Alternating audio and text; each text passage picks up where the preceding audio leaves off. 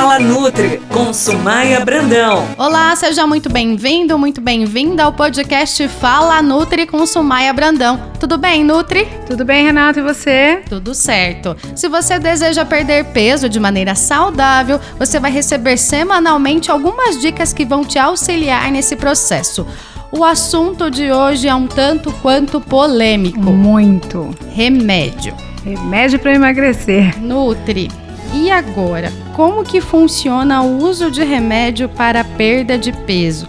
Quais são os tipos de remédio para emagrecer? Existem três principais grupos de remédio para emagrecer, Renata. Os que são anorexígenos, que são aqueles que tiram a fome, os sacietógenos, os que dão saciedade, e os inibidores na absorção de gordura e agora mais recentemente de carboidrato. Eu vou falar um pouquinho mais devagar que eu sei que o pessoal está prestando bem atenção nesse assunto. Os medicamentos do primeiro grupo, que são aqueles que inibem a fome, é, eles têm uma composição nas, nas substâncias de anfetaminas e são muito é muito complicado o uso desse tipo de medicação. Por quê?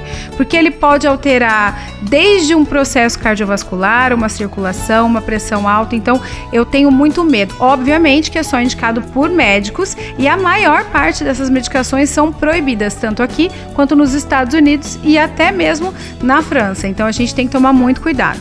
O segundo grupo, que são os sacietógenos, reúne os medicamentos que agem no estímulo da saciedade.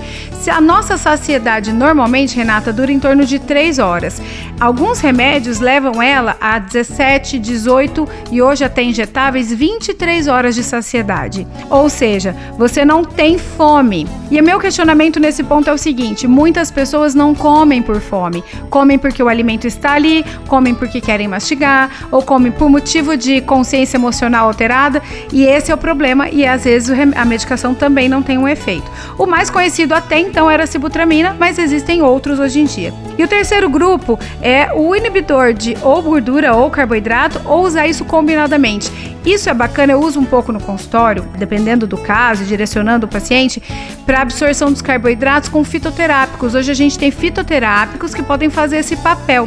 Mas os antigos e mais conhecidos é o antigo Orlistat, que inibia a absorção de gorduras. Lembra disso? Sim. A pessoa não podia tomar por aí, que se desse uma dor de barriga era bem complicado. Então, é, tem que ser direcionado com relação a ser medicação. Não use uma medicação que o amigo indicou, que o vizinho indicou, muito menos aquela que é vendida ali por debaixo dos panos, viu? Isso você está colocando a tua vida em, em risco. Tem muita coisa que pode acontecer de ruim. Então, sempre com orientação médica. E no caso do nutricionista, eu trabalho muito com a fitoterapia na diminuição de absorção de gorduras e carboidratos, que já dá uma ajudinha legal. Nutri, você já começou a comentar sobre os efeitos colaterais. Então eu queria que você continuasse aí nessa pegada, também falasse sobre contraindicação e mais uma pergunta: remédio para emagrecer pode criar dependência?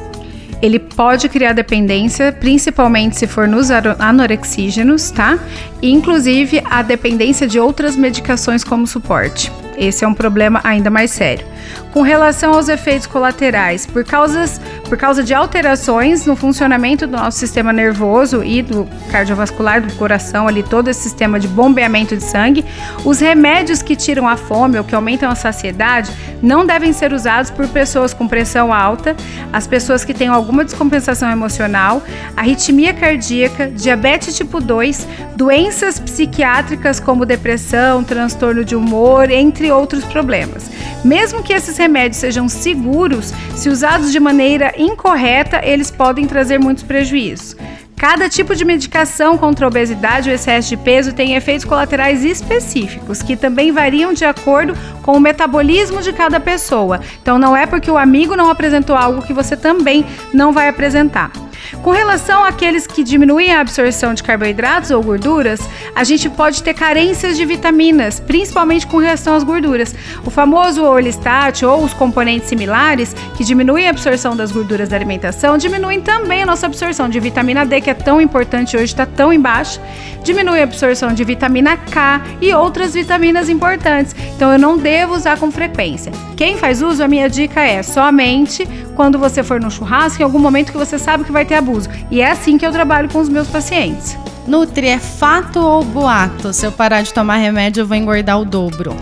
Se for esses anorexígenos, esses inibidores de apetite, É, sim, porque funciona mais ou menos da seguinte maneira: ele abre, age no teu sistema nervoso central e ele inibe o entendimento da fome. O teu corpo continua pedindo comida, ele continua dizendo que está com fome, só que o, o sistema nervoso não escuta isso vai fazendo tamanha falta essa energia e esses nutrientes, porque a restrição é grande, que chega um determinado momento que ele está gritando pro teu cérebro: comida, por favor, pelo amor de Deus. E aí, se você tirou a medicação, você vai receber isso com muito mais impacto.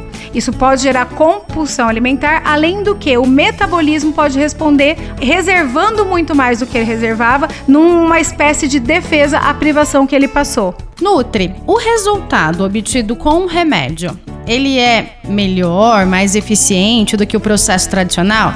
Atividade física e reeducação alimentar? Como que funciona isso? Eu diria que não mais eficiente. Tem casos sim que o nutricionista e o endocrinologista têm que trabalhar junto no seguinte sentido: o paciente está com uma obesidade extrema, antes dele precisar ser indicado ou evoluir para uma bariátrica, eu preciso entrar, já tentamos de tudo. Eu preciso entrar com uma medicação, no caso não eu, o médico, né, para associar Porém, Renata, as outras opções têm que ser as primeiras, porque ninguém chega a um peso é, é, exagerado sem ter alguns erros alimentares, sem ter um sedentarismo muito grande, sem ter um nível de toxinas metabólicas ou corpo intoxicado, digamos mais fácil assim. Então a gente precisa sim começar a aprender, como eu sempre falo, a fazer o bolo pelo pão de ló, não pelo bolo de três andares de casamento, né? Vamos começar pelo básico, porque se não fizer o básico, a gente não chega no mais específico, não passamos de ano, digamos assim, né?